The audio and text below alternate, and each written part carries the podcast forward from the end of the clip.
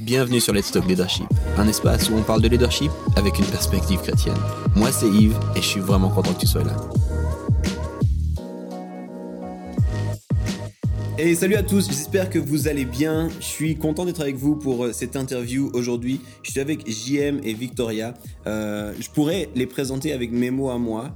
Euh, tous les gens qui les voient disent qu'ils sont beaux gosses, qu'ils ont le swag, qu'ils savent s'habiller. Euh, écoute, je, vais laisser ça de côté. moi, je vais pas dire ce que j'en pense, mais moi surtout, euh, c'est mon cœur qui est vraiment dans la joie. Je connais euh, un peu plus JM que Victoria, mais je rencontre aussi, je découvre Victoria avec beaucoup de joie. Et puis, c'est des gens qui ont plein de choses à vous dire. Alors, avant d'aller plus loin, je vais les laisser se présenter avec leurs mots à eux. C'est toujours mieux quand ça vient d'eux. JM, Victoria, allez-y, présentez-vous. Yes, déjà merci Yves pour cette invitation, hyper honoré. Et puis c'est vraiment vraiment bon d'être là. Euh, donc moi j'appelle JM, j'ai 30 ans et euh, donc ça fait, je suis chrétien, converti depuis maintenant l'âge de 15 ans. C'est l'âge auquel j'ai rencontré, euh, j'ai rencontré Jésus et donc après qui je suis, j'ai travaillé moi pendant quelques temps, on va dire dans le commerce et là officiellement depuis septembre à temps plein pour l'Église notamment. Euh, et puis je me suis marié, bien évidemment, ça je ne l'oublie pas, avec Victoria au mois de juillet, le 17 juillet de l'année dernière, 2021. T'as bugué Ok, yes, ben moi c'est Victoria, donc j'ai 22 ans.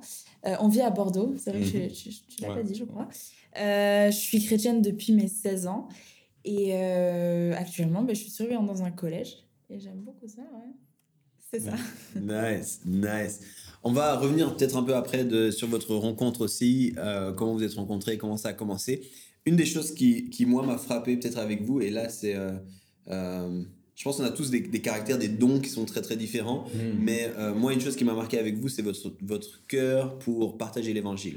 Euh, vous avez vraiment, on a tous, on a tous cette mission, n'est-ce pas, de, de, faire connaître Jésus-Christ, de le rendre accessible, de défendre notre foi, de répondre aux questions que les gens ont. Et puis il y a ces gens qui ont un, un caractère un peu plus évangélistique, qui, qui se sentent poussés, puis c'est comme naturel, puis ils vont faire ça. Moi, JM, j'ai pu le vivre avec toi euh, en étant sur Bordeaux, mais j'ai pu te suivre aussi. Et vous faites ça. Après, j'ai découvert que Victoria, tu le faisais aussi. Vous le faites maintenant en tant que couple aussi. Mm. Et vous le faites beaucoup sur les réseaux sociaux ou en tout cas sur les plateformes digitales. Euh, est-ce que vous pouvez parler un petit peu de ce cœur pour l'évangélisation? Est-ce que c'est quelque chose Pourquoi est-ce que c'est si important? Comment ça se fait que vous vous sentez comme pressé à le faire? Peut-être on commence par là, puis après on arrivera sur euh, les plateformes et là où vous le faites. c'est une super question. Le, en tout cas, en ce qui me concerne, je sais que lorsque je me suis converti, euh, c'est parce que ma mère m'a emmené dans une église. Et là, j'ai entendu cet homme, ce pasteur parler de Jésus. Et la première fois que j'ai entendu ça, je me suis dit, si, je doutais un peu. Parce que je viens pas du tout euh, du milieu où on parle de Jésus qui est mort pour mes péchés. Et la première fois que j'entends ça, je me dis, Seigneur, ben, montre-moi comment tu existes. Et je me souviens des, des semaines, des mois qu'on suivi, comment mon cœur, il, euh, il était changé, transformé. Et donc, le résultat que ça a produit dans ma vie, je me suis dit, j'aime, il y a d'autres personnes qui ont besoin de vivre cette même chose. Mm j'ai grandi dans des quartiers et je me suis dit, Dieu est capable de le faire dans ma vie et est capable de le faire avec n'importe qui. Donc à partir de là, mm. il y a eu ouais, ce feu, j'ai envie de dire, qui, euh, qui est né. Et après, toi, Babe, tu, tu pourras partager tout ton expérience. Mais, mais je sais qu'il y, a eu euh, toute cette envie. Et après, j'ai envie de dire, c'est lorsque tu le fais, lorsque tu vas dans la rue. Mm. Moi, j'ai commencé avec l'évangélisation comme un programme. Honnêtement, je, je, je l'ai dit aujourd'hui avec, euh, avec, avec aussi beaucoup de respect parce que je sais qu'on n'est pas tous à arriver là. Mais j'ai commencé ça comme un event. C'est auquel samedi après-midi, c'est l'évangélisation. Dans ma semaine, dimanche, c'est le culte. véridique, véridique. Et donc, j'évangélisais samedi de 14h à 17h. Au début, c'était avec des tracts. On allait dans les, dans les rues, on donnait des tracts. Puis après, on a commencé avec. Euh, et après, j'étais accompagné par un évangéliste qui me dit euh, Va parler, donne une parole à quelqu'un. Je dis Mais donne une parole. Mais je dis quoi comme parole? Ben, Saint-Esprit va donner une parole. Bref. Donc, il y a eu tout plein de façons de faire d'évangélisation. Et au final, j'ai, avec le temps, je dis Mais attends, j'y aime. C'est pas un mandat, c'est pas, pas un event. Mm. En gros, être euh, chrétien, l'évangélisation fait partie de qui tu es. C'est ta, nouvelle, nouvelle identité. Donc à partir de là, j'ai envie de dire, c'est tous les jours. Donc après, pour, euh, pour faire le lien avec euh, la deuxième partie de ta question sur les réseaux, ben, c'est clairement ça. C'est qu'après, ben, étant donné que je suis également quelqu'un qui est présent sur les réseaux, ben, ma nature, puisque l'évangélisation fait partie de moi, ben, ça, ça, ça, se découle, ça découle mm. automatiquement. Ok. Ouais. C'est ouais, pas, pas pareil pour tout le monde, tu vois. Parce que moi, perso, j'étais quelqu'un, euh, avant de, de rencontrer Jésus, j'étais vraiment quelqu'un de de j'avais pas confiance en moi. Genre euh, quand je dans tout en fait enfin je me sentais pas assez bien etc et, et pour moi l'idée d'évangélisation donc j'étais quand même à l'église tout ça donc je connaissais un peu l'évangélisation.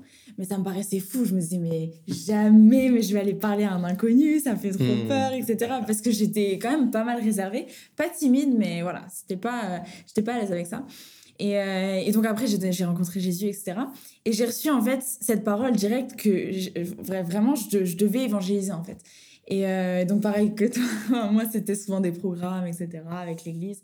Et, euh, et j'étais pas toujours pas à l'aise. Hein. Mm. Ça a pas été un déclic pour moi. Tu vois, Ouais. moi c'était vraiment un travail que j'ai dû faire de me dire, eh ben, ok, c'est pas, euh, c'est pas forcément facile pour tout le monde, même si tu es réservé, etc. Ben, ben, c'est pas facile, mais c'est c'est ce qu'on est appelé à, à faire en tant que chrétien. Donc euh, après, voilà, moi je faisais beaucoup à force sur un format euh, un peu rue, parce que j'ai fait Jeunesse en Mission. Et, euh, et du coup, et c'est là que mon cœur s'est vraiment développé pour l'évangélisation. Et je me suis dit, mais j'ai envie de, de partager ouais, ce- cette, cette personne qui a totalement transformé ma vie et, et celui même qui, qui me permet de parler à des inconnus. Tu vois, c'est tout bête, mais je me disais, mais avant, jamais j'aurais pu, maintenant je peux. Il, il transforme tout, en fait. Mm. Et, euh, et donc, c'est là que ouais, ça a commencé. euh, et, et après, enfin, à force, euh, voilà, c'est comme tu disais. J'aimais tellement parler de Dieu que je me suis dit, mais j'ai besoin de le dire à plus de monde encore, tu vois, pas que dans le programme, pas que. Et comme j'étais à, l'évangé- euh, à Jeunesse en Mission, pardon, je pouvais pas le faire au travail ou quoi parce que j'étais à Jeunesse en Mission. Donc je me disais, bah, je vais le faire sur les réseaux. Euh, donc Ah, je me suis dit, je vais faire une chaîne YouTube, je vais commencer à partager ma foi, mais dans la simplicité euh, totale, quoi. Et après, ouais, c'est parti avec Insta, etc. Ok, rest is history. Hmm. Et merci, merci beaucoup pour ça. C'est intéressant d'entendre parce que des fois, ben, moi j'ai l'impression, puis je caricature sans doute, mais qu'il y a des fois des gens qui se, qui se disent, ok, ça c'est pour les autres, tu sais, Yeah. euh, évangéliser tout ça, c'est pas moi, c'est pas de mon ressort. Ils vont même se cacher derrière le fait qu'on est un corps, chacun sa partie, donc euh, la partie évangélisation c'est pas ma partie ou quoi. Et en fait, j'aime entendre dans votre parcours à vous respectifs, c'est que c'était pas quelque chose d'inné, c'était pas quelque chose qui était tout de suite là, Yeah. mais par contre en le faisant, il y a quelque chose aussi qui s'est développé de, de pouvoir le faire davantage et, et de pouvoir euh, euh, être et le faire là où on peut le faire avec les réseaux sociaux. Finalement, c'était ça. Du coup, ça change quoi concrètement d'évangéliser sur des réseaux sociaux ou dans la rue Hmm. C'est quoi pour vous la différence majeure entre les deux? Moi, j'ai ma petite idée. Ouais. Si Yes. moi, je devais le faire, j'utilise pas du tout mes réseaux sociaux euh, Yeah. comme vous. Je garde mon âge euh, secret, d'accord? Black, black don't crack. Je reste jeune pour toujours. Yes. Mais la vérité, c'est que c'est quelque chose qui est moins spontané, moins naturel pour moi, l'utilisation des réseaux sociaux. Euh, donc voilà, pas du tout le cas. Euh, si ça devait être moi qui répond à la question, peut-être je, je le dis comme ça, puis Mm. Yeah. volontiers d'entendre votre réponse à vous. Mais je dirais que sur les réseaux sociaux, je me sentirais plus à l'aise parce que je maîtrise mon contenu du début à la fin. Et en fait, si les gens veulent pas m'écouter, pas voir, ils sont, ils sont libres de passer à la suite. Yeah. Alors que j'ai l'impression, encore une fois, c'est moi, dans la rue, c'est c'est plus intrusif à quelque part. Je vais Mhm. arrêter quelqu'un qui est en train de Mhm. marcher, qui est en train de faire quelque chose, et puis j'ai peut-être pas envie de le déranger, c'est peut-être pas le bon moment, peut-être qu'il il est intéressé, mais il est pressé, ou j'en sais rien. Du coup, j'ai l'impression que ça, c'est une différence qu'en tout cas, moi, je verrais. Ouais. Euh, mais vous, c'est quoi la différence que vous voyez? Peut-être même revenir sur ce que j'ai dit là. Ouais, ouais. Euh, Vas-y, vas-y, Belly. Ouais, bah, je pense que ce que tu as dit, c'est vrai. C'est que, en gros, sur les réseaux sociaux, c'est eux qui font le choix de te regarder. Alors que quand tu es dans la rue, tu les arrêtes et ils n'ont pas forcément choisi que tu les arrêtes. C'est toi qui choisis. Et donc, je me dis, ça, pour le coup, j'avoue que c'est même pour nous, en tant que ceux qui vont évangéliser, ça peut être beaucoup plus intimidant de le faire dans la rue, face à face à quelqu'un, parce que en soi, tu es derrière une caméra quand tu es sur les réseaux sociaux. Même si tu vois le nombre, si tu en live, admettons, tu vois le nombre de personnes, là, ça peut être euh, wow, intimidant aussi. Mais euh, par exemple, si on parle vidéo YouTube, vidéo Insta, tu peux te, tout faire tes cuts. euh, S'il y a un truc qui va pas, tu recommences, encore une fois, encore une fois. Donc c'est beaucoup moins spontané. Dans la rue, tu es juste lancé dans le truc et tu dois, euh, ben, tu dois savoir quoi dire. Et, et il y a- en fait, le, ce qui est le plus dur, on va dire, c'est que tu vas avoir forcément du répondant. La personne, elle va te Ouais. répondre et c'est une vraie conversation. Alors sur les réseaux, ben, si tu as envie de de, de pas regarder les réponses, tu peux. Quoi. Ouais. Donc c'est ça que je dirais. Ouais, c'est ça. Moi, en gros, il y a un point que tu as dit, euh, qui, ben, que vous avez d'ailleurs tous les deux partagé, c'est vraiment ce côté de le, le, le- le donnant, le donnant, le répondant, Mm. et aussi le- la spontanéité. Quand tu es dans la rue, après, tout dépend de la vision de chacun de l'évangélisation. Pour moi, évangéliser, la première chose, c'est d'abord t'écoutes la personne, t'écoutes son Ouais. besoin pour pouvoir y répondre. Ok.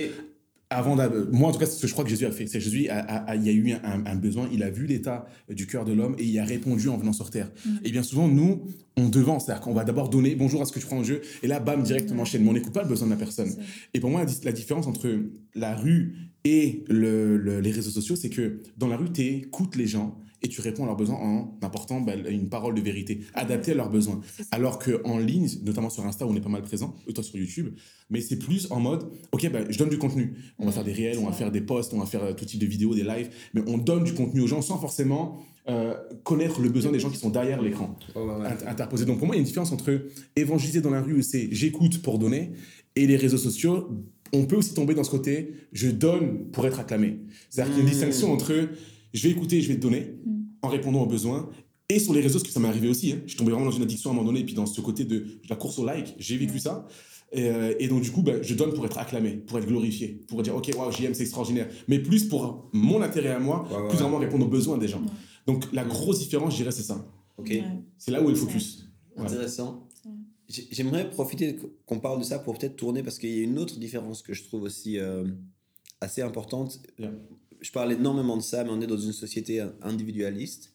Et puis, j'ai l'impression que dans la rue, la redevabilité elle est beaucoup plus grande. Hmm. Si la personne est sensible à, ce que, à, la discussion, si, bah, en fait, il va y avoir un follow-up comme instinctivement. C'est vraiment plus là, ok, comment est-ce qu'on peut aller de l'avant maintenant? Qu'est-ce que je peux faire de ça maintenant? Euh, J'ai l'impression, encore une fois, sans aucune prétention de connaître ça bien, mais j'ai l'impression que des fois, derrière son écran, que ce soit de téléphone ou d'ordinateur, bah en fait, je peux me dire, ah ouais, ça m'a touché, ça m'a fait du bien, mais je peux ne rien en faire en fait. Ou, le faire comme moi j'aimerais un petit peu ce que j'appelle aussi la, la foi do it yourself tu vois ce que je veux dire ou ok si ça me parle vraiment je vais écouter mais ce que j'écoute pas enfin cette elle est moins grande. Et j'aimerais profiter enfin ça c'est une impression une, une, une, lecture que j'ai. Puis j'aimerais profiter de ça pour passer aussi sur le lien peut-être avec l'église en fait. Hmm. Parce que tu disais aussi que tu as été engagé par l'église en tant que personne qui avait à cœur comme ça l'évangélisation, pour vous, c'est quoi le lien à l'Église? Et puis comment justement ce suivi, ce follow-up, comment quand les personnes sont sensibles, sont euh, touchées par ce qui est partagé, comment est-ce qu'on les accompagne sur le pas d'après? Trop bien. moi, c'est vraiment bon que tu fasses ce point-là, parce que pour moi, la notion d'évangélisation n'a pas de sens s'il n'y a pas la notion d'église arrière, de disciple. Mmh. Matthieu 28, 19, lorsque le, mandat que Christ nous donne, c'est aller de par toute nation, fait des disciples. Et c'est pas juste aller évangéliser dans la rue, c'est faire des disciples, la notion de disciple-là, il y a cette notion d'accompagnement, mais avoir un maître. Et, je me dis, lorsque Christ nous dit ça, ok, dans la rue, on l'a eu fait plein de fois, quand tu parles, quand la personne se convertit, c'est quoi le next step? En gros, il y a la notion d'église. Et c'est là, au fait, où l'église, sous la forme qu'on peut lui donner. Ça peut être un rassemblement de personnes dans un groupe de maison, mm. l'église locale, même si nous, on est profondément attachés et convaincus que l'église locale est importante. Mm. Euh, mais en tout cas, c'est de faire le pont. Nous, on est juste des ponts. Tu sais, dans la rue, la personne, tu l'évangélises, ben, ok, tu te convertis. juste un, si tu me permets, je donne un, témoignage rapide. On a eu, euh, euh, on, est, on est parti dans les rues de Bordeaux. Et on commençait à évangéliser et on, testait plein de façons de faire dans les, au niveau des trams à l'extérieur, one-one. puis après, un jour, on s'est dit, OK, on va connecter toutes les personnes qui sont là sur une grande place qui il y a beaucoup de monde. Inviter toutes les personnes dans 15 minutes à tel endroit et on va parler de Dieu. Hmm. On va donner raconter notre témoignage. Et là, les, au final, il y a eu quand même 10, quinzaine de personnes qui arrivaient. Tout type, des, Chinois, des, des, Arabes, des, ce que tu veux. Et là, ils sont là devant nous. Et euh, je partage mon témoignage, simple. Comment, qui j'étais avant, rencontrer Christ, qui je suis aujourd'hui. Et je leur dis maintenant, j'aimerais prier pour vous. Voilà qui est Jésus. Je leur présente vraiment le message, je prêche le message du salut. Euh, le message de la croix. Les gens sont là, ils sont. Et donc, j'ai maintenant, ceux qui veulent recevoir Jésus dans leur vie, levez la main. Tu as une, deux, trois, quatre, cinq, sept, dix personnes. Donc, tu as quasiment la majorité des gens qui lèvent la main. Et j'ai maintenant, j'aimerais également prier pour vous. Peut-être qu'il y a des malades qui sont ici et si on sentait vraiment la présence de Dieu, quelque chose de spécial allait prendre place. Et là, il y a eu des miracles, mais, mais vraiment physiquement, des gens étaient là qui étaient guéris, des gens qui étaient blessés, rendez-vous à l'hôpital deux, trois, bah, chez le médecin deux, trois jours après, étaient instantanément guéris. Mais il y en a vraiment eu plusieurs. Et les gens, du coup, on leur dit maintenant, c'est beau. Mais c'est pas que, c'est pas que ça. Et on dit maintenant, pour accepter Jésus dans ta vie, il y a également le next step. Tu vois, donc on priait pour le salut des âmes, pour le salut des âmes, etc. Et les gens, il y a toute cette notion d'amour. Et là où moi j'ai fait une erreur, et c'est bon que tu poses la question, c'est que c'est quoi le next step? Hmm. Et ces gens-là, on les a laissés dehors. Hmm. Et tu vois, et ça m'a giflé. C'est des semaines, des mois après, je me suis dit, mais j'aime, où sont ces gens? Qu'est-ce qu'ils sont devenus? Ok, ils ont vécu un moment fort, mais quel est le rôle avec l'Église? Comment ces gens viennent à l'Église après? Tu mm. vois. Et donc, on a appris de ça. Et aujourd'hui, j'ai envie de te dire que lorsqu'on va évangéliser quelqu'un, l'Église est intégrée dans le process. Ça veut dire que la personne, elle entend parler de Christ, elle se convertit ou pas, ou elle a juste été touchée, donc il y a un next step. Ok, je te donne rendez-vous, je te laisse mon numéro, je te laisse mon Insta, ce que tu veux. Dimanche, je te récupère à 9h30, on va ensemble, ou dans un Starbucks au début, si la personne n'est pas trop à l'aise avec la dimension d'église. Mm. Mais en tout cas, on la, on fait le, on la ramène à l'église. Dès qu'on peut. Mm. Ouais. Toi, je sais pas, babe, si t'avais. Euh, non, franchement, t'as tout dit. comment, mais comment on fait du coup sur les réseaux Parce que quand tu le dis là, puis tu es dans ta ville, Yeah. je suppose que tu as ton église aussi à toi, puis tu peux leur dire, ben voilà, soit on se revoit, si pas église, sinon on vient dans mon église. Yeah. Euh, si mon église te convient pas, je connais peut-être une ou deux autres églises sympas de la place, je peux t'amener. Mais quand la personne elle est à 200, 300, 500, 600 kilomètres, et puis elle est touchée, puis comment tu fais pour aussi la rediriger v- vers un groupe de personnes? Est-ce que tu deviens son église? Mm. Euh, Comment est-ce comment est-ce que ça ou bien est-ce que est-ce que YouTube devient son église? Yeah. Ça, c'est, toute la. je trouve ça- en vrai, en vrai c'est toute la, la, la, la beauté, j'ai envie de dire, du digital, quand c'est bien fait, mais c'est d'arriver à passer du digital au présentiel, du digital, du digital au, au physique. Et euh, jusqu'à il y a encore quelques mois en arrière, j'ai envie de te dire, les gens, j'avais pas l'élément de réponse. Je savais pas comment on allait les rediriger. C'est que, ok, t'es, t'es touché, ben, achète une Bible et puis on peut se se faire des zooms de temps en temps. On Ouais, et si jamais euh, tu connaissais par exemple des, des églises Exactement. à côté de chez eux, t'essaies quand même de les rediriger pas Yeah. mal. Mais, euh, mais ouais, vas-y. Ouais, ouais. Et, euh, mais là, jusqu'à jusqu'à peu, là, maintenant, on, on implante une, une église en ligne, euh, Momentum sans frontières. C'est-à-dire que le, le, le, le principe, c'est que c'est la gamification. Donc, c'est-à-dire que les gens vont arriver sur la plateforme. Et il y a, de base, c'est vraiment une église pour ceux qui n'ont pas d'église. Donc, les gens, par exemple, qui ont déjà une église locale, qui vont venir sur la plateforme, ils auront le statut nouveau. Ceux qui veulent aller plus loin, ils vont simplement avoir du contenu, des groupes, des lives un peu plus poussés, mais ils auront le statut ami. Maintenant, ceux qui n'ont pas d'église locale à proximité euh, de chez eux, ils vont avoir un rendez-vous avec un conseiller. Tac, ok, juste faire un check avec eux sur deux, trois points. Et s'ils veulent faire de leur église Momentum sans frontières, dans ces cas-là, on devient une église pour ces personnes-là qui n'en ont pas. Et donc, ces gens-là, ils ont le statut vraiment famille. Donc, il y a de nouveau amis famille. Et donc là, ils ont des lives toutes les semaines, des groupes fermés euh, au niveau de la prière, des femmes, des, des, des motards, enfin, tout plein de trucs. Et en gros, là, ils ont du contenu régulier toutes les semaines. Euh, des groupes. Et après, dans la perspective de faire des futurs groupes de maison et des implantations. Ça, c'est pour ceux qui n'ont pas d'église. Aujourd'hui, maintenant, un, cas très concret, il y a 2-3 mois, j'ai une dame au téléphone qui me dit Écoute, JM, j'habite Lyon, je souhaiterais me faire baptiser par vous, etc. Je lui dis Mais attends, Lyon, il y a des églises a que je connais, églises, euh, en bonne santé. Et donc, du coup, j'ai appelé un des pasteurs là-bas, euh, ben, SOS. Yeah. Et je dis, Yeah. écoute, euh, Matt, écoute, il y, a- il y a une dame qui est à côté de chez toi. Est-ce que tu es OK que je te l'envoie dans ton, dans ton église, tu vois, parce que tu as une church et puis elle est en bonne santé, j'entends que du bien de ce que vous faites. Ah, Il me dit carrément, elle est partie à l'église de Matt Marvel et maintenant elle est, elle est là-bas, tu vois. Ouais. magnifique. Donc en gros, c'est- vraiment comme ça, c'est le réseau aussi. Par exemple, typiquement, de dire euh, Home. Tu vois, euh, ce matin, le- le- les personnes, j'espère, en tout cas, elles ont, elles ont vraiment accroché, elles ont kiffé le, Mm. le- quand tu as prêché le culte. Et l'idée, c'est OK, bah, ces gens-là, ils sont à une heure de, de Home, mais qui viennent euh, à la church. En tout cas, on fait le pont. Ouais, c'est ça, c'est c'est important de, de, ouais, de préciser que c'est vraiment une transition en fait. Tu sais, Yeah. C'est comme euh, ben, la personne, par exemple, tu as fait euh, un truc sur les réseaux sociaux, elle a été touchée. Ouais. Ben, tu peux lui dire, bah, va checker Momentum sans frontières si jamais tu pas d'église, etc. Et après, le but, c'est qu'on fasse un petit peu, donc on la, la garde, enfin, c'est- ça, fait- ça paraît négatif, mais qu'on on, on garde le contact avec elle. Mhm. Et qu'après, si jamais il y a des églises dans le coin, Mm-hmm. qu'on redirige automatiquement en fait même si c'est par exemple une heure de route ou quoi on se dit ben c'est pas le but de, de juste avoir les personnes en digital c'est aussi qu'elles trouvent euh, Une communauté. Ouais, une communauté ouais. Je pense qu'on on néglige des fois le défi de l'église. Puis là, je vais poser une question dangereuse. Vous avez le droit d'un joker. Vous avez le droit de de pas répondre. Euh, mais j'ai accompagné des, des contextes aussi où on, où on fait un travail pionnier d'évangélisation auprès de groupes pour qui l'église n'est quasiment pas une option. Mm. Euh, c'est des gens où, dans leur culture, dans leur fonctionnement, en fait, d'aller dans une église, c'est comme se couper avec sa famille, c'est comme se couper avec sa culture, c'est comme se... Et là, on se rend compte aussi quand même que, ok, c'est difficile. Euh, et il y a tout un défi de comment est-ce qu'on accompagne ces personnes. Mais alors qu'on a commencé ce travail, on s'est rendu compte aussi, il y a un problème où l'église, des fois, elle n'est pas très adaptée à ce que les gens y vivent. Euh, quand les gens ils vont arriver dans une église, il y a de fortes chances qu'ils comprennent pas vraiment tu sais, les codes, les, Les fonctionnements, les machins. Les...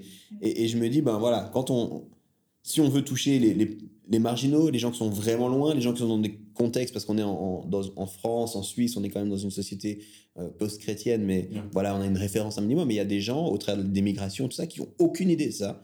Euh, Est-ce que vous aidez les églises aussi peut-être à, bah, justement à être vibrantes, à être vivantes, à comprendre en fait comment est-ce qu'on rejoint aussi la culture d'aujourd'hui? Parce que Mm. des fois j'ai l'impression que les églises elles doivent faire ce pas là aussi. Yeah. Donc c'est encore une fois c'est une double question c'est mais comment est-ce qu'on fait pour des gens pour qui l'église n'est pas une option? Est-ce que vous vous avez eu ça? Et puis comment est-ce qu'on fait quand les églises sont là mais les églises n'arrivent pas à parler la même langue? Et je suppose que vous avez des gens qui sont là mais c'est plus facile de vous parler à vous Yeah. que d'aller parler parce que là dans mon village euh, l'église c'est chaud quoi. Ouais. Totalement. C'est quoi un peu vos conseils pour ça? Ouais, ouais. On a, euh, j'aime, j'aime quand tu parles de culture. Timothy Keller, à un moment donné, il, il parle de euh, adapter, adapter son message à la culture de là où tu te trouves, de la ville. Mm. Et nous, je sais que c'est une grosse réflexion qu'on a eue à Bordeaux. Euh, moi, je répondrai à la question de manière simple, c'est que il y a des gens qui aujourd'hui qui viennent, et comme tu dis que l'église, pour eux, c'est pas une option. C'est-à-dire qu'ils vont arriver, ils vont, ils vont se convertir, ils vont dire, OK. Euh, ou même, même conversion, même parfois des gens qui sont chrétiens, qui ont été blessés, j'ai envie de dire, par d'autres Yeah. églises dans le passé. Et en réalité, c'est amener ces gens à comprendre, euh, vivre l'église différemment. Ça veut dire que le bâtiment, l'église, comme on l'entend, peut-être pas forcément la première étape du, de, de la chaîne. C'est-à-dire que peut-être que, en tout cas, nous, c'est comme ça, on l'a pensé. On a travaillé il y a quelques, quelques mois en arrière sur tout un, un process pour intégrer ces gens qui, pour eux, justement, l'église, c'est trop tôt pour entrer dedans. Ben, en gros, on commence avec des, euh, ce qu'on appelle des groupes soit éphémères ou des groupes, on va dire, des, euh, des, Mm. des collègues groupes à l'extérieur.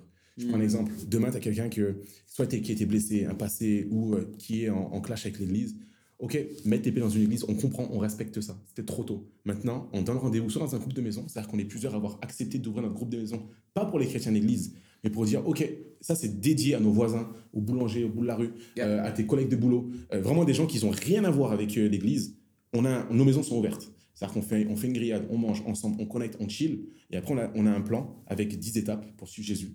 Et là, c'est en mode, OK, ces gens-là, on reconnecte avec eux petit à petit, jusqu'à ce qu'ils ils arrivent au niveau de leur entendement à dire, OK, maintenant, l'église, ça me donne envie. Tu Mhm. vois Et là, après, on fait le pas d'aller dans l'église, le bâtiment. Donc, euh, j'ai envie de dire, ces personnes-là, je sais pas si ça répond à la question. Ouais, ouais. pour- en tout cas, pour la partie de ceux pour qui l'église, c'est pas une option. J'aime beaucoup cette idée des groupes éphémères. J'aime beaucoup en fait cette idée parce que des fois j'ai l'impression que c'est ça peut-être que les gens ne réalisent pas. Mm. C'est qu'ils partent avec l'idée la prochaine étape c'est inviter quelqu'un à l'église. Et en fait des fois cette étape elle est trop loin. Des fois il faut des étapes avant ça. Yeah. Et, et j'aime beaucoup cette réponse. Maintenant qu'est-ce que tu dis? Ben tu as un tout petit peu répondu, tu as touché à ça, mais est-ce que vous êtes d'accord de dire qu'il y a certaines églises qui sont juste pas adaptées? Et c'est pour ça que je dis que vous avez le droit de pas répondre. Non, mais mais il y a certaines églises c'est une réalité. c'est triste en fait. C'est une réalité. C'est une réalité. des, des fois, je, je le dis comme ça, puis moi, j'assume, c'est mes propos à moi. Ouais. Mais des fois, ceux qui font le plus mauvais des jobs, c'est les églises, en fait. Euh, les gens seraient ouverts au message, les gens seraient ouverts à, à entendre, à cheminer, Mm. mais l'église fait un mauvais job, soit parce qu'elle est complètement à côté, ou alors parce qu'elle met le niveau beaucoup trop haut et puis elle ne sait pas rejoindre les gens ou quoi.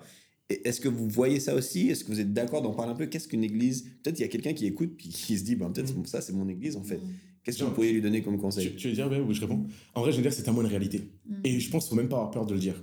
Euh, j'ai eu un 1h30 spontané, c'était pas prévu, mais avec un de mes amis il y a pas longtemps, on a parlé de ce, de ce sujet spécifiquement. En gros, pour moi, c'est vraiment une réalité. C'est-à-dire qu'aujourd'hui, en France, pour moi, une église, quand on met le mot église, c'est important de distinguer entre l'église, euh, le local, la salle et les gens. Mm. Euh, si on croit que l'église, c'est un rassemblement de personnes, alors moi, je crois qu'il derrière, il faut avoir une vision. Et c'est là où je te rejoins, en fait. C'est qu'il y a beaucoup d'églises qui n'ont pas de vision. Mm. Une église qui n'a pas de vision, ou une église qui a des, plusieurs visions, ça amène la division. Et là où moi je te rejoins, c'est qu'il y a combien de d'histoires, de témoignages de gens qu'on entend dans l'église, j'ai été abusé, dans l'église, il y a eu ça, dans l'église, il y a eu ça, Yeah. dans l'église, j'ai été frappé, dans l'église, j'ai été violé, j'ai entendu des histoires. Yeah. Yves, c'est une réalité. Euh, dans l'église, j'ai été blessé, on m'a on m'a abusé psychologiquement. Mm. Et en gros, quand tu entends ça, tu dis JM, on parle de l'église. Et en fait, c'est là où tu dis clairement, définitivement, il y a des églises qui portent le nom d'église évangélique ou peu importe, je ne mets pas une dénomination dessus parce que c'est partout. Mais une église, pour moi, c'est une église qui est appelée à être en bonne santé.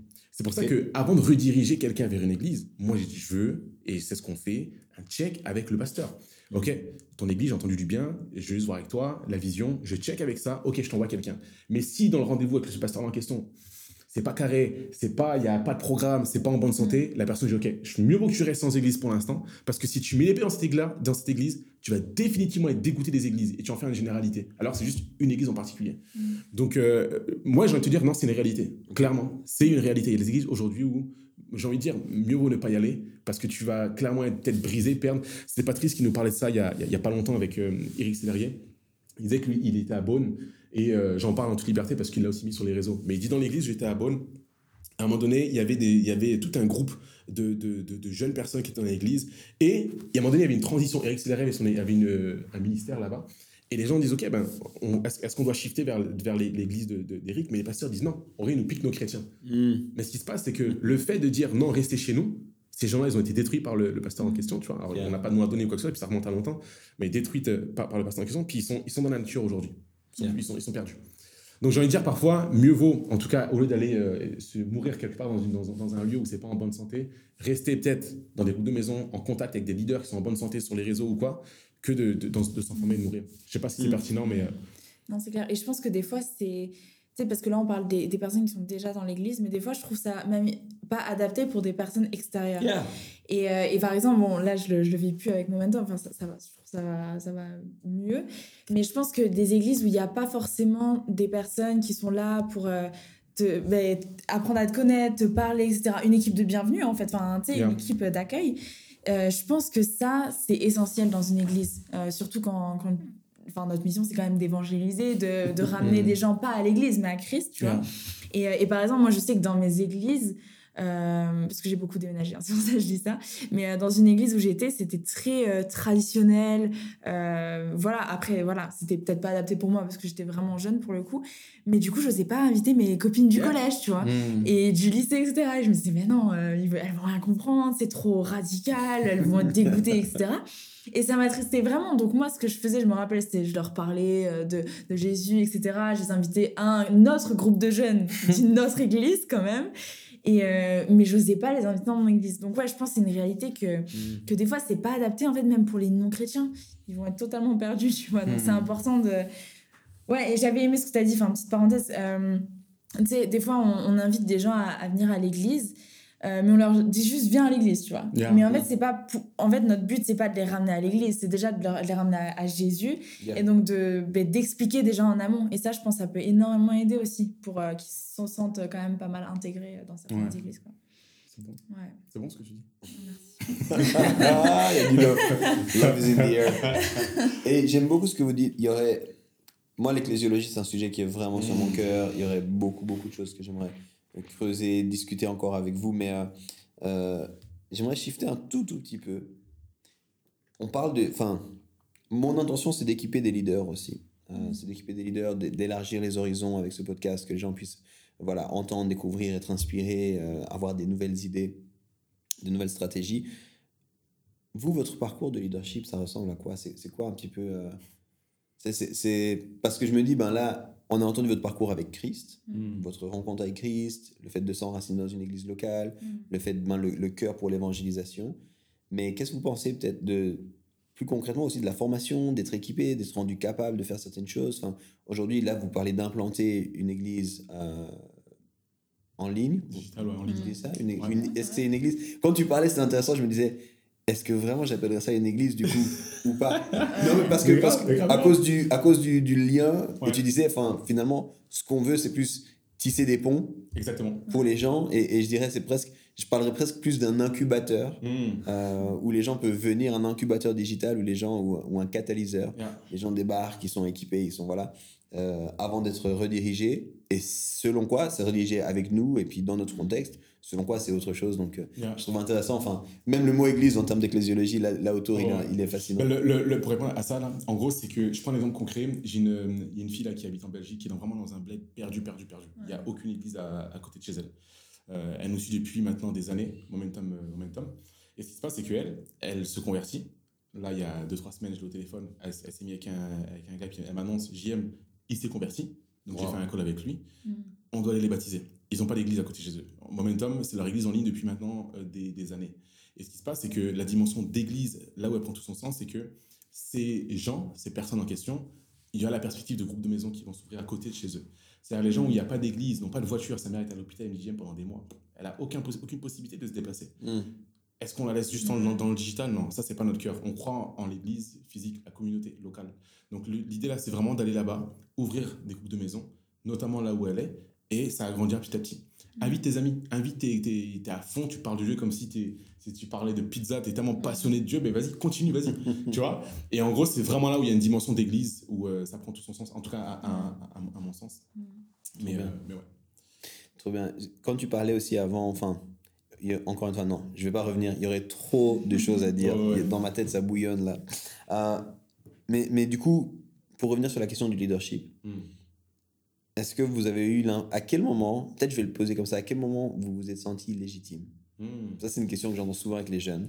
Est-ce que je me sens légitime? Encore Je rigole. à quel moment Non, mais parce que il y a quand même ce côté où d'un coup on prend des responsabilités. Yeah. D'un coup, du coup, c'est- c'est plus juste simplement ma propre vie, mais quelques idées sur mes postes personnels à moi. Mm. Mais d'un coup, je parle au nom de, je, je peux représenter, je deviens une forme d'ambassadeur d'une réalité, d'un mouvement, de quelque chose.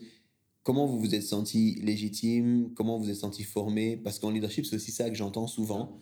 C'est que des gens qui ont plein d'idées, Mm. mais d'un coup, ils se sentent jamais. Et puis, puis on connaît, alors vous n'êtes pas dans ces milieux, mais on connaît ce- ces milieux où tant que tu n'as pas de cheveux blancs, tu n'es pas légitime, tu n'as pas le droit de faire Ouais. des trucs ou quoi. Comment vous avez vécu ça, vous? Ouais, mais tellement. Et, et je, je te rejoins totalement sur ça. C'est que euh, moi, en fait, quand, quand j'ai fait Jeunesse en Mission, c'est là où vraiment ma foi, elle a été boostée et, et où j'ai dû l'idée aussi des, des groupes pour aller en mission. Et ça, c'est une sacrée pression parce que tu te dis, OK, t'as 20 ans, tu dois l'idée des gens de 30 et quelques euh, années, tu vois. Et en plus, dans un pays étranger. Donc, c'est vraiment, euh, c'était vraiment une pression de ouf. Et je me sentais pas du tout légitime parce que j'étais trop jeune. Pour moi, quand on m'a dit, mais il faut que tu staffes cette école et que tu, que tu ailles euh, en Afrique avec eux, mais je me suis dit, mais ok, mais même face euh, aux autres personnes, tu vois, aux locaux, enfin, je me suis dit, je vais pas être légitime. Et au final, moi, après, j'ai, je me suis quand même pas mal formée. Enfin, j'ai essayé de, bah, déjà de, de m'enseigner, moi, de base, sur euh, bah, comment Jésus, est-ce que c'était un leader? Enfin, dans, Mhm. dans- déjà dans ma vie personnelle. Et en fait, c'était vraiment. euh, je suis partie. Et j'ai. Enfin, donc là, c'était dans le cadre de la mission, mais. Et j'ai osé, en fait. Et euh, moi, c'était vraiment. J'ai pris de plus en plus de confiance et de lé- légitimité, si on peut dire ça, dans la pratique, en fait, dans le fait de le faire. Mm. Et de, des fois, je, on me posait des cols. Enfin, je savais pas, euh, je savais pas quoi faire dans des moments, etc. Alors que t'es le leader, c'est sur toi, quoi. Et, et en fait, je pense qu'il faut accepter aussi euh, l'erreur et pas être euh, le leader de, de ouf dès le départ, en fait, de dire, bah, Mm. ok, bah, je vais apprendre dans le tas aussi. Et donc, moi, c'était mon expérience ouais, au niveau de la mission. Après, c'est vraiment ça. C'est euh, moi, c'est même quand, quand je suis partie de Jeunesse en Mission, pour moi, ça a continué dans le sens où, comme tu dis, quand, bah, quand tu postes des choses sur, par exemple, les réseaux sociaux, bah, tu as une certaine responsabilité et les gens, ils commencent à te suivre, même si c'est bah, en follow, mais, mais ils te suivent, donc ils ont des certaines attentes envers toi. Et donc, c'est vraiment de toujours, bah, je pense, la redevabilité aussi, c'est super Mhm. important. Tu sais, quand tu as un leader, bah, toujours avoir un leader supérieur à, à toi, etc. Et euh, aussi dans ta vie de tous les jours. Enfin, je veux dire, moi, je travaille dans un collège et, euh, et j'aime trop de parler de Jésus là-bas, même si bon, c'est pas trop ok normalement. Ouais. Mais, euh, mais en fait, c'est bon, il y a, y a tout un contexte. Mais euh, en gros, c'est beaucoup de musulmans là-bas. C'est que des petits, Ouais. des petits musulmans. Et c'est eux, eux-mêmes qui me posent plein de questions sur ma foi. Ils ont tous trouvé ma chaîne YouTube, mon Instagram, donc ils savent très bien de, en, en qui je crois. Et en fait, je pense que ça commence même à partir de là d'être un leader. C'est euh, bah, d'être une influence. En fait, pour moi, Mm. l'idée de leader, c'est vraiment bah, tu influences. Il y a des bons comme des Mm. mauvais leaders. Et, euh, et c'est. Ouais, c'est vraiment cette notion-là. Et par exemple, il y a des. Maintenant, j'ai commencé un petit groupe de jeunes filles, euh, bah, des filles du collège, en fait, qui sont trois euh, chrétiennes. Et donc, et je les prends avec moi, etc. Et on lit la Bible. C'est des choses vraiment simples. Mais de. Ouais, c'est c'est vraiment cette notion d'être une influence partout où tu es, partout où tu vas. Et, et, surtout t'accrocher, je sais pas, à, à- à Dieu, bien sûr, et à être redevable envers d'autres leaders. ouais. Ouais. Wow. Moi, pour répondre à la question, je dirais que c'est, euh, la- la- la partir- le moment à partir duquel je me suis senti légitime dans ce que je faisais, c'est à partir, où je voyais, à partir du moment où je voyais le fruit. Je prends un exemple concret. Mm. Maxwell, il parle à un moment donné, tu connais les, je sais plus si c'est les cinq lois ou les cinq piliers du, du, du leadership. Il y a les cinq niveaux du leadership. cinq et- niveaux leadership, Ah, exactement. Il y a les 28 28 lois C'est ça. Exactement, les cinq niveaux. Dans le premier niveau, c'est le niveau position. Ouais. Mm. Je me souviens, au, le- lorsqu'on est JM, tu es responsable du groupe d'ados. Premier staff avec mon groupe. Écoutez, ici maintenant, c'est moi le pasteur. C'est moi le leader. T'as dit ça? En, en- en d'autres mots, mais l'idée était. En gros, les mots, ça les, les mots devaient ressembler à ça. Je suis le responsable. Aïe, aïe, aïe. Donc, vous allez faire ce que je vous dis. Position, faites ce que je vous dis. Et là, en gros, c'était l'une des premières fois de donner des responsabilités au niveau de l'église, on va dire officiellement. J'ai toujours été leader en mode. euh, t'es dans- c'est comme toi, par exemple, tu es un leader, les gens sont autour de toi, tu attires du monde. Donc, tu sais, tu as automatiquement un certain leadership. Victoria, tu parlais d'influence, c'est ça. On te met dans une pièce, tu attires les gens. Et donc, ça, j'ai toujours eu, on va dire, au niveau surtout du travail. Et donc, après, au niveau professionnel, dans l'église, du coup, ça m'a donné de la confiance. Donc, dans l'église, je l'ai aussi exercé. Mais le jour où on dit JM, on te confie un groupe, j'étais à ce niveau-là, niveau 1. Et là, ce qui s'est passé, c'est que c'était la pire, la pire chose. Catastrophe. Euh, je me suis pas senti du tout légitime. En gros, ma légitimité, je l'ai placée dans mon titre. Ah ouais, c'est ça. J'ai passé ma légitimité. On me dit, t'es pasteur? Ben ok, ben les gars, faites ce que je dis. et puis c'est tout. Et moi, je pensais qu'un leader devait fonctionner comme ça. J'ai des bénévoles qui sont là, ben vous allez bosser parce que les gars, c'est sur le papier, c'est moi sur l'organigramme qui est au-dessus de vous, tu vois. Ah. tu sais, vraiment, et non, en fait, j'aime ce qui se passe dans le monde du travail. Euh, c'est pas pareil, forcément, c'est pas le même principe. Et ce qui s'est passé, c'est que je me suis cassé les dents. Les années ont passé. Et la réalité, au fait, c'est qu'au fur et à mesure, j'ai compris que ma légitimité, je ne devais pas la puiser dans mon titre, mais en gros, le résultat allait témoigner de, pour toi, au fait. Le fruit que tu allais porter allait témoigner pour toi, Ok. tu vois? Et je vais te dire un truc, euh, Yves, hein, et c'est une, une réalité, c'est que aujourd'hui même encore, j'ai 30 ans, ça fait 15 ans que je suis converti, ça fait des années, je sais pas, 8, 10 ans que je suis dans, dans- dans le ministère maintenant. Mais la réalité, c'est que ma légitimité, elle est constamment, pas remise en question, mais elle est constamment éprouvée. Parce que, étant donné que je progresse dans le ministère, le ministère c'est un grand terme, en tout cas je progresse dans, dans les choses que euh, Dieu, me donne, me demande de faire ou d'accomplir, ou juste la personne que je suis appelé à être, je grandis, j'avance là-dedans, il y a constamment de la nouveauté. Donc j'ai envie de te dire, ma légitimité, chaque jour, elle est travaillée, Yeah. tu vois? Parce que quand, je sais pas, j'ai l'impression que son légitimité, elle est liée au temps. C'est-à-dire que quand ça fait 15 ans que tu es à un poste, ben, toi, tu es légitime de parler. On t'invite à, à un tel event parce que on- ça fait 15 ans que tu es là, on voit, ça marche bien, c'est stable, autour de toi, l'environnement, il est, il est sécure. Tu es légitime. Mais quand tu es constamment dans le mouvement, Hmm. qui est aussi un des points de notre vision, mais la vie est dans le mouvement, quand tu es constamment dans le mouvement, tu as l'impression que, ok, ta légitimité, le fruit, tu pas forcément le temps de le voir, que tu dois déjà passer une saison après. Yeah. Donc au final, la légitimité, sur quoi on se base pour dire qu'on est légitime? Est-ce que c'est quelqu'un qui doit dire Moi, je- du coup, ta réponse aussi m'intéresserait, savoir ça, tu vois, ça m'intéresserait de savoir sur quel élément, quels, quels sont les points sur lesquels toi tu t'appuies pour dire que tu es légitime, quelqu'un est légitime pour faire une chose, Mm. tu vois? Hmm. euh, je prends un, un exemple qui n'a rien à voir. Usain Bolt dans le sport, aujourd'hui, c'est le meilleur sprinter au monde, l'homme le plus rapide du monde. Ben, aujourd'hui, ce gars-là, on peut dire, viens parler d'athlétisme dans un cours, dans une école, dans une conférence. Tes résultats, tes perfs témoignent pour toi, tu vois. Yeah. Mais est-ce qu'il y a autre chose aujourd'hui sur lequel on pourrait se baser pour dire qu'une personne est légitime? Un diplôme, peut-être? Je sais pas. Hmm. Il y a des gens qui parlent des, des, des bacs plus 5, bacs plus 8, mais quand, quand ils parlent, tu as juste envie de dormir. Tu dis, mais tais-toi, tais-toi. Tu vois, Donc, euh, ouais, moi, ça m'intéresse, ça va. Ok. euh, bon, je suis d'accord avec ce que vous dites. Je pense qu'il y a vraiment euh, des éléments qui me, qui me semblent nécessaires. J'insisterai, peut-être je soulignerai pour moi ce côté de. Victoria, tu le disais un petit peu, d'avoir des gens autour de toi. Et à quelque part, la reconnaissance des pairs, moi j'appelle ça. C'est-à-dire dans ce que je fais, typiquement moi je suis un pasteur, Yeah. mais j'ai envie que des pasteurs plus expérimentés que moi Mm. me reconnaissent en tant que pasteur. Yeah. J'ai pas envie de m'auto-proclamer pasteur parce que ça me fait plaisir, parce qu'il y a des gens qui m'écoutent ou quoi. Non, non, non. Il y a des gens ici qui connaissent ce métier, il y a des gens qui sont établis, il y a des gens qui sont reconnus, et ces gens-là me reconnaissent en tant que pasteur. Et pour moi, ça, ça participe à ma légitimité. Euh, je pense, ce que tu dis aussi, et et même, même dans le contexte du pastorat, c'est la même chose pour moi, c'est euh, je peux pas être pasteur si j'ai pas de... si j'ai pas de personne dans mon église. Mm. Je, je suis pas pasteur de personne en fait. Yeah. Donc il y a des gens qui sont d'accord de me reconnaître cette autorité dans Yeah. leur vie, puis de m'accompagner, ce qu'on pourrait appeler Yeah. des fruits aussi. Euh, voilà, je pense que ma légitimité, elle s'appuie aussi sur mon identité en Christ. Mm. C'est-à-dire qu'est-ce que Dieu dit de moi? Qu'est-ce que Dieu dit de moi? Et puis ça, je pense que c'est c'est traçable en fait. C'est c'est- Excellent. c'est c'est possible de savoir à un moment donné qu'est-ce que Dieu m'a dit. Le fait que je sois là, ça prouve que Dieu m'a désiré. Mm. Euh, le fait que je, je- je fasse ce que je fais, c'est-à-dire que Dieu a ouvert certaines portes pour moi. Et en fait, je peux tracer, tu sais, mon, mon récit avec Dieu me rend légitime de faire ce que je fais. Tu vois ce que je veux dire? Je le fais pas. Ouais. Et, et si je le fais par mes propres forces, c'est un de mes mentors qui disait, si tu fais les choses par tes propres forces, ce sera ta responsabilité de garder les portes ouvertes. Mais si c'est Dieu qui t'a mis à ces endroits-là, Mm. c'est Dieu qui va s'occuper de garder ces portes ouvertes. Et pour moi, ça, ton histoire avec Dieu, ton récit avec Dieu euh, participe à ta légitimité. Après, pour moi, ton cœur enseignable. Mm. En tant que leader, ton cœur enseignable. Euh, le leader, justement, c'est c'est l'influence, c'est- celui qui est d'accord d'amener les autres avec lui. Et du coup, ben, plus que ce que je demande de faire, parce que tu parlais du leadership de position, c'est ce que les gens me voient faire moi aussi. Mm. Donc, est-ce que les gens me voient poursuivre Dieu Est-ce que les gens me voient cheminer, grandir avec Dieu Et du coup, s'ils me voient le faire, ben, eux, ils vont me dire Ok, comment est-ce que toi tu le fais, Yves? Et puis, donc, je pense que c'est un cocktail de plein de choses qui nous, qui nous rend légitimes. Euh, je pense que dans ce contexte-là, la question des études, elle n'est pas négligeable. Mm. Euh, mais ça dépend des parcours, ça dépend quand, ça dépend comment. Parce que surtout aujourd'hui, je pense qu'on est dans un changement générationnel. Avant, c'était tout était basé sur tes études. Si tu n'avais pas d'études, en gros, tu n'avais pas de capacité, c'est ce qu'on pensait, euh, c'est ce que la société nous disait. Aujourd'hui, la vérité, c'est que tes études ne s'arrêtent jamais. Mm. Donc, euh, il y aura toujours des études Yeah. ou quoi. Donc, pour moi, c'est plutôt le cœur enseignable.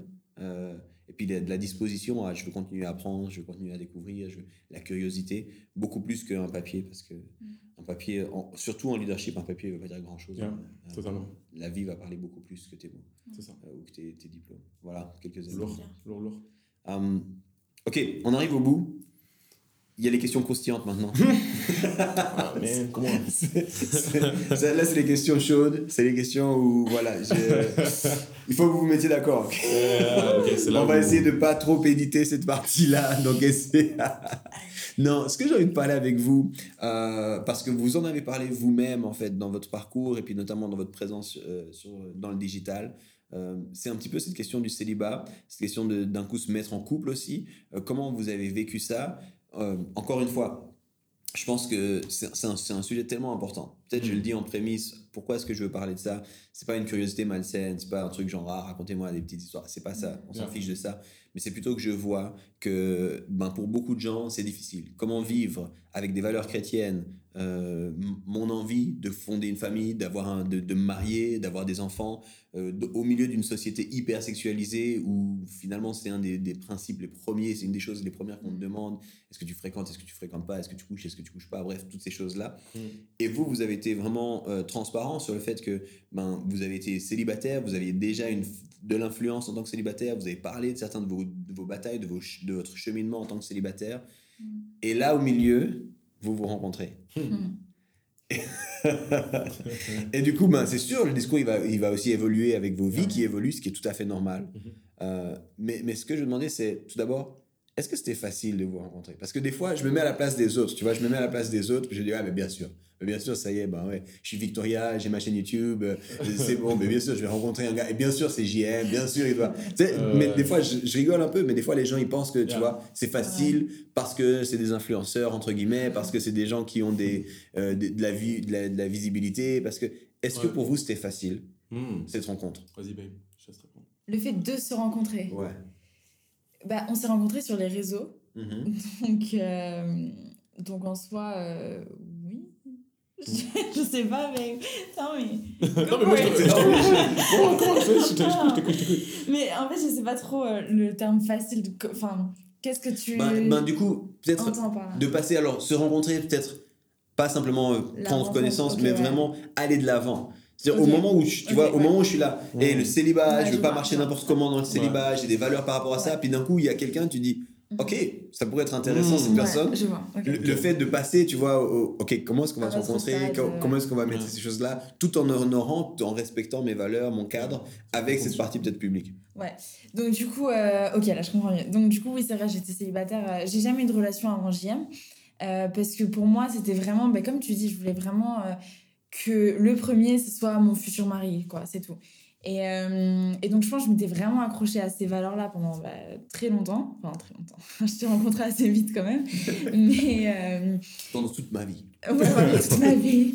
Non, non. euh, mais je te dirais que pour moi, j'avais déjà. euh, Il y a vraiment cette notion dans le célibat que, dont j'aime bien parler, et toi aussi, babe, je sais que t'en Mhm. parlais aussi avant.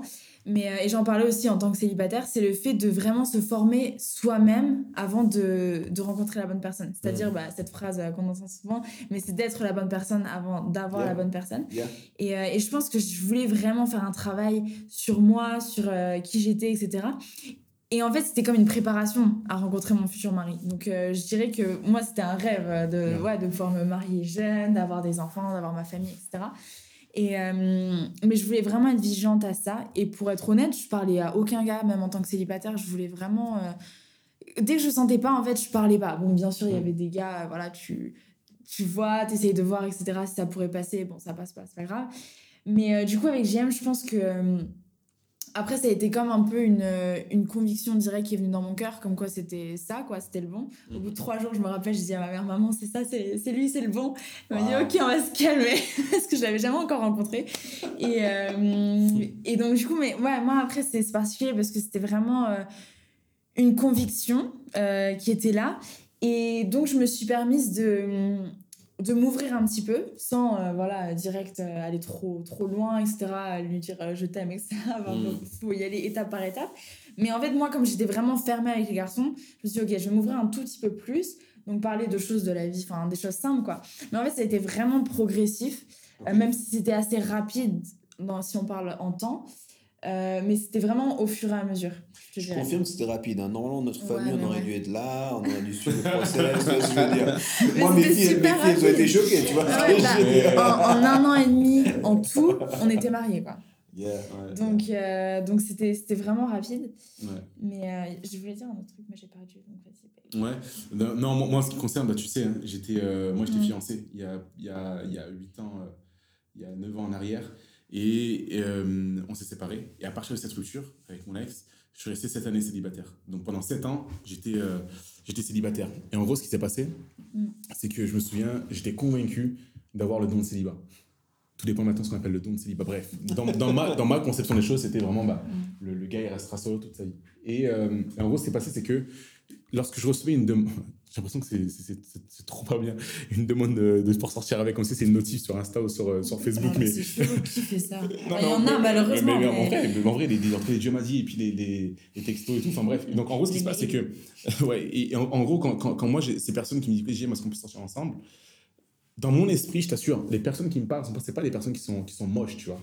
Euh, si on doit mettre les mots sur le truc, c'est pas des gens qui sont moches. C'est des gens qui, en temps normal, tu, tu, pouvais, tu peux dire oui. Mais ce qui se passe, c'était blackout. C'est genre, mon esprit, c'est noir, il n'y a rien. J'ai aucune perspective d'avenir avec ces gens, même avec aucune femme, même avant de la voir, c'est noir. Je ne vais pas être en couple. Et en gros, ce qui se passe, c'est que cette année, confinement arrive, tac, le dimanche, on sort du culte, Bastien, mon coloc, on, est, on scroll, on scroll, on scroll sur Insta. Et là, bam, je tombe sur une vidéo. Et là, ce qui se passe, je fais. Euh, là, ce qui se passe, je fais. Euh, eh, mais attends. J'ai dit, mais attends, elle est belle, elle. Et là, je dis, ah bah, c'est un frérot. On parle de filles. Là, il y a une fille, bon, ma vie, elle, elle est casée. Mais vas-y, écoute ce cas, je fais un vocal. Salut Victoria, dimanche 5 avril ouais. 5 avril, vers midi 30. Salut Victoria, moi c'est JM, j'espère que tu vas bien. J'ai vu ta vidéo, franchement, c'est lourd ce que tu fais. Continue d'encourager les gens quand tu fais nanana. En tout cas, J'aimerais bien entendre ton histoire, tu vois. Bam, euh, vocal envoyé. Ça, c'est comme ça, en fait. C'est ça, en fait, l'histoire. Donc, le gars... tu comprends le bail ou pas? Mais quand même... Il a quand même introduit son truc. C'est au cas où tu écoutes ce podcast. Ah et, tu fais partie des gens qui ont essayé de faire comprendre à JM, ou peut-être même très clairement qui lui ont dit le gars, il était là, non, c'est blackout, il n'y a rien du tout, il n'y a rien du tout. Mais out of nowhere, un dimanche, tranquillement, il entend de. Il se dit juste, hey, salut. Euh, mais, mais Victoria, c'est ça. Faudrait qu'on se voit, faudrait que je m'entende ton histoire. Mais grave. Waouh. Mais grave. En, fait, en, fait, en, fait, ce qui se passe, c'est que pendant ces cette année, je suis solo, mais je vis ma best life.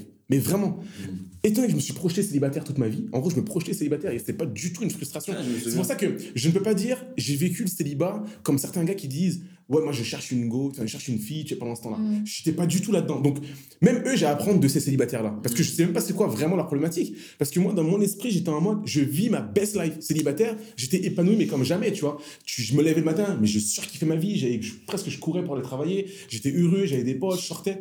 Tu étais heureux? J'étais. Euh, mais là, je suis plus que heureux maintenant. mais non, là, bah, tu m'excuses d'être arrivé. Hein.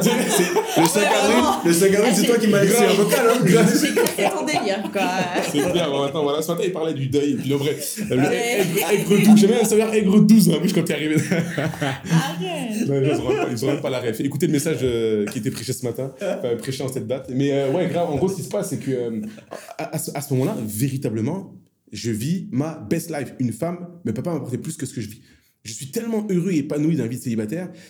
Qu'est-ce que tu veux plus, tu vois? Et, euh, et, en gros, ce qui se passe, c'est que je me souviens, j'étais venu en Suisse. Enfin bref, je te passe le détail. Mais en gros, le dimanche, un dimanche, donc il y a, deux ans, il y, a, je sais pas, il y a un truc qui sort de moi. Il y a un truc qui, qui une paix, un truc, un poids, une charge, quelque chose sort. Je sens véritablement un truc. Je me dis, wow. Je me dis là, je sais pas, cette année, je vais, je vais être casé. cette année, je vais être en couple. Vraiment, j'ai eu cette pensée. Cette année, je vais rencontrer quelqu'un. Et là, du coup, je commence à scroller. Il y a une fille qui commence à scroller son compte et tout. Puis je te passe tous les détails. Et là, c'est le premier, je sais pas qu'on appelle ça, râteau. Je me suis pris.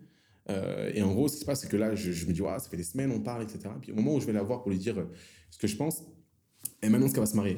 Donc elle m'annonce qu'elle va se marier. Et donc à ce moment-là, je suis en mode, oh, what Elle commence, genre, bref, tout plein d'interrogations pour qu'on se parle alors. Lui. Et, et, ce qui se passe, c'est que là, à ce moment-là, je lâche l'affaire. Et je, je, je, me dis, je suis en paix maintenant, je suis prêt à mettre en couple. au moins, dans mon esprit, j'ai passé le cap de solo à j'ai la perspective de mettre en couple. Mm. Et là, Victoria, ce fameux 5 avril où j'envoie le vocal, et elle me répond quelques heures après, elle me dit, je te parle demain. Et au bout de 4-5 jours, je dis, c'est bon, écoute, euh, Victoria, mm. moi, je parle pas juste pour euh, parler. Dire là, euh, es là, t'es, en fait, dans la Bible, on nous parle Adam et Ève. Toi, t'es ma côte, au fait. Dieu t'a créé à partir de ma côte. En de vrai, cinq jours, il m'a j'ai sorti un hein. bail, je l'écoute. tu sais, j'ai dit, toi, Mais au bout de trois jours, j'ai dit Les gars, les gars, c'est line là, c'est line là, c'est pas des lines interdites. C'est pas- Ok, alors écoutez, moi je vous parle en tant que pasteur, en tant que pasteur. Si vous aimez bien une personne ou quoi, ne sortez pas ces trucs-là. C'est pas secret. Et- Non, c'était beau en vrai, c'était beau. Non, en vrai, en, en vrai, je sais pas, Parce qu'on était déjà, comme je disais, moi, au bout de trois jours, dans ma tête, c'était bon aussi. Donc je pense que Mais ça, je savais pas forcément qu'elle était autant, Ouais, euh, ouais, ça c'est clair. Mais, mais vraiment, je l'ai vraiment vécu comme ça. Et je me suis dit, tu sais, quand, quand ça fait 7 ans que tu es célibataire, Mm. tu, ne, tu, ne, tu, ne, tu ne projettes pas avec une femme. Et que là, tu parles à quelqu'un, tu vois la personne, mais même dans tes rêves les plus grands, tu n'avais pas imaginé être avec quelqu'un comme ça. Hmm. Tu vois? Euh, Tout ce que tu aurais pu rêver, imaginer, tu l'as sous tes... Et en gros, tu te dis, quand Dieu a créé l'homme, tu sais, moi, je, je reviens toujours à la, à la Bible, je me dis, quand on prend une décision, je fais un truc, ok, qu'est-ce que dit la Bible? Donc, focus, ok, bah, bah, Genèse, Dieu l'a créé quand... Mais en gros, c'est ça, en fait, mon histoire. C'est Dieu, elle, j'ai l'impression que c'est l'autre, c'est la partie qui me manque. Ça, souvent, on dit, ouais, euh, quand, tu- quand tu as trouvé ta moitié. Non, non, Yeah, Dieu yeah. t'a créé entier. Tu vas te mettre avec quelqu'un qui est entier. Mais en tout cas, j'ai senti que Victoria, c'était ma côte.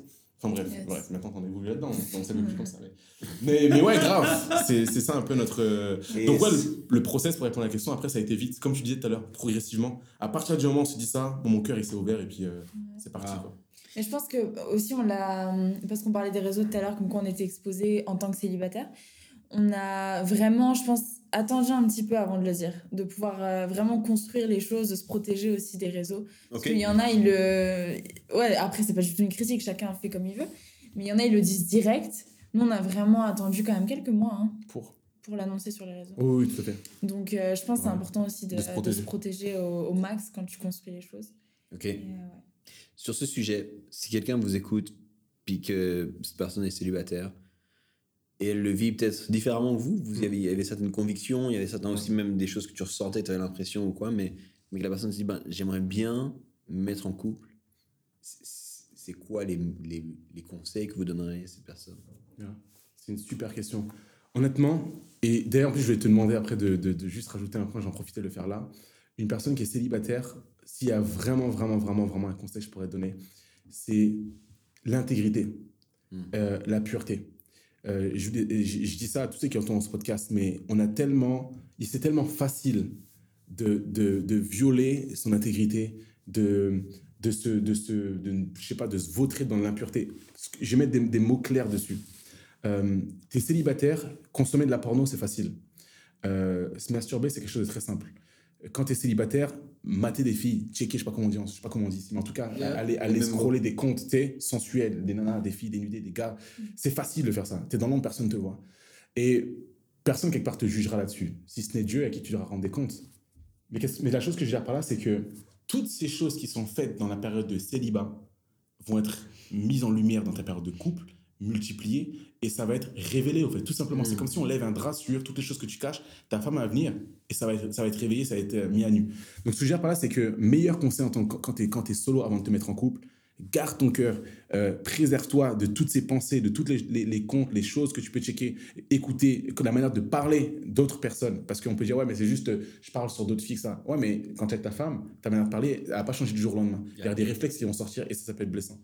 Donc, euh, ouais, moi, c'était juste le truc que je, voulais, que je voulais rajouter en tout cas par rapport à ça. Après, ta question, c'est les meilleurs conseils Ouais, quand c'est- tu es en couple ou avant non, de te non, mettre en non, couple. avant, Quand pour une personne qui serait célibataire, justement, puis qui se dit, j'aimerais bien en fait me mettre en couple, enfin, Ouais. Voilà, on entend cette histoire, puis on- enfin, elle est belle, c'est votre histoire. Yeah. Euh, voilà, chaque histoire est différente, mais elle est magnifique.